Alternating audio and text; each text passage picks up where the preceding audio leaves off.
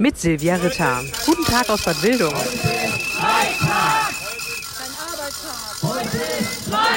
Statt zur Frühschicht sind hier heute Therapeuten, Pflegekräfte und Servicemitarbeiter von Reha-Kliniken der WK-Gruppe auf die Straße gegangen.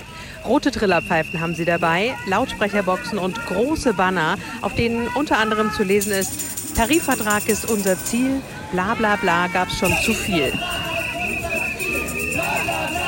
Um die 50 Streikenden ziehen von der Klinik am Homberg hier direkt am Kurpark zum Wicker Stammhaus und weiter an die Wicker Konzernzentrale auf der Brunnenallee. Genau hier wurde vor drei Wochen auch schon mal gestreikt. 500 Beschäftigte der Wicker Reha-Kliniken und Thermen, die waren da aus ganz Hessen hier zusammengekommen. Heute wird in elf Kliniken an fünf Standorten direkt vor Ort gestreikt.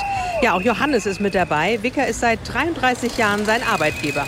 Wir in den Kliniken laufen dem Geld seit Jahren hinterher und es ist an der Zeit, dass wir angepasst werden an den Tarifen oder an den Löhnen, die auch andere in diesem Metier verdienen. Und da ist Wicker einfach schlecht aufgestellt und wir wollen eigentlich gar nicht mehr. Wir wollen nur das Gleiche wie andere auch bekommen. Demonstrationszüge gibt es heute auch in Kassel, Bad Homburg oder auch in Bad Westen. Da gibt es zum Beispiel auch einen Flashmob in der Mittagspause an den Hartwaldkliniken. In Bad Wildung läuft auch noch eine Postkartenaktion hier auf der Brunnenallee. Florian Dallmann ist bei der Gewerkschaft Verdi für die Wicker-Gruppe zuständig. Er trägt eine neongelbe Warnweste.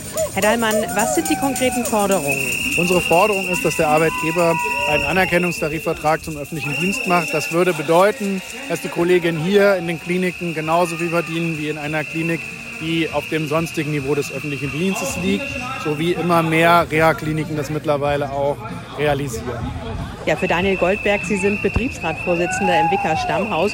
Dürften es ruhig auch noch ein paar mehr Streikende sein? Stünde denen nicht, äh, wie Sie gerade gesagt haben, Ihr Helfersyndrom so ein bisschen im Weg?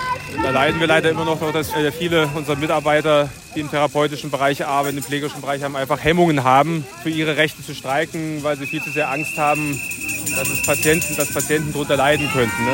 Silvia Ritter aus Bad Wildungen.